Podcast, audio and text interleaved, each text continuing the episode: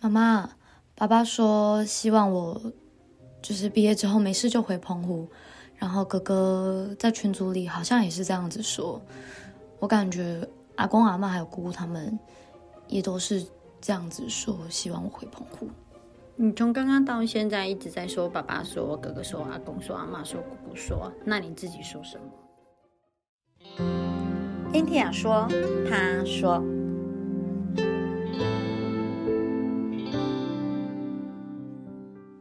嗨，大家好，我是 Antia。Hello，大家好，我是阿娜米。恩提亚老师想开这种频道很久了，对不对？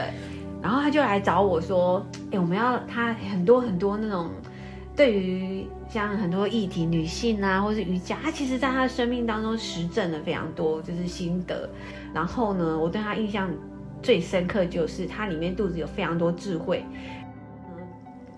像我今天就想要跟他说，我聊的第一题叫做失恋。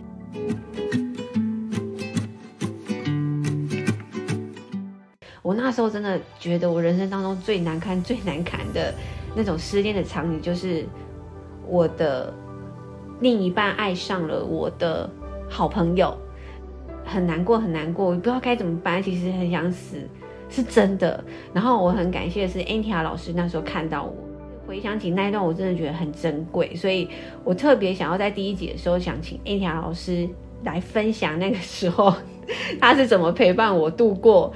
失恋的这一段，这样段这样子，想说，哎，老师，你还记得我那时候样子吗？哦，大概记哦，不是大概记得，我很记得，就是那时候的阿拉米整个人看起来就很憔悴啊，呃楚楚可怜。然后，但其实我自己工作也忙，但因为我住的地方其实是有空间的，然后我看着他工作上回到家都还得。还得 面对就是刚分手的伴侣的时候，我真的还蛮心疼的，因为我自己也是那个谈过几次恋爱、试过几次恋的人，所以我就跟他说：“来，你来我家，甚至于是我们一人一个空间，你就在房间里面，然后我想要在外面的那个小书房里面，我要打坐静心，我也方便。”我采取的陪伴的方法是，其实在这个当下，我很清楚知道，我如果不太告诉他啊，你不要想太多，然后你会越来越好。嗯，如果他做不到，他只会觉得愧对大家。所以一直以来，我陪伴的方式，我一定会给对方很多的空间跟时间。可是对方也会知道我在，然后我让他知道我在，随时你想找我都可以找我。但我允许他可以悲伤，可以难过，可以沉浸在自己的世界里，给他时间跟空间。我是用这样子方式来陪伴阿娜米的。哎、欸，安吉老师，你知道吗？你这样我你在讲的时候，我想到你有个秘密告诉你，其实，在你还没有叫我去你家之前呢、我们那时候是住在一起，我跟另一半住在一起，然后但是我们就是有有有各自己的房间嘛。你知道我实在是太难接受自己被遗弃的那一个了，然后我其实曾经就这样跪在他的那个门口，他把门关起来锁起来，他不想看到我，然后我们又还没有暂时没有分开，没找到房子 分开的房子，可是我太想就是我太没办法，觉得怎么会分手？我真的是跪在他的那个门口。然后跟就大喊说：“你不要离开我，我求你不要离开我很久。”然后哭得超惨，哭到对方把门打开说：“你疯了。” 然后其实是没有地方可以去，然后又觉得你在这个空间，你看到他，你就想到这，觉得自己很不好，然后觉得说我没有办法面对，好像我需要一个，我需要一个，我不知为什么会这么疯狂，就是会觉得我少了一个。一个空间吗？还是怎么样？我没有办法去说，但是我真的，你还没叫我去的时候，好险你真的叫我抽离。而且那那个时候其实是还有另外一个老师，他是直接就是说限限时就是半小时把你所有的行李收好，然后我在楼下等你。如果你没有你没有就是下来，我就上去把你拖下来。然后我记得我是眼泪一直掉一直掉，然后一直哭哭哭，然后就把那个东西就是带就带带走这样，然后然后后来就去你家。对，然后去你家的时候，哎，反而不说话嘞，我不知道为什么呢。然后觉得就是是不是其实抽离在失恋来讲是一件还蛮重要的事情，要不然会一直疯狂。我像我个性属于是比较长情绪张力出来的人，这样。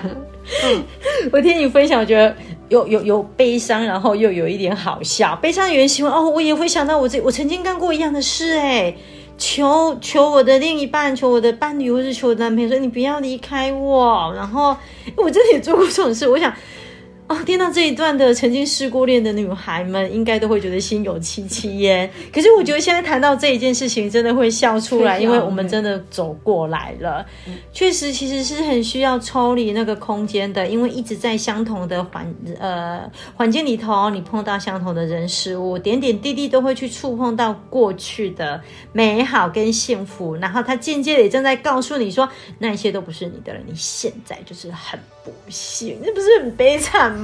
对呀，这太惨了。不过我有发现，真的要抽离也是要勇气，因为住习惯了，然后你跟这个人在一起，你也习惯了，所以我后来发现，其实某种程度是咽不下那口气。怎么会是我被那个遗弃的那一方呢？我我不知道，其实不一定分手就是想法跟我一样，不一定，所以。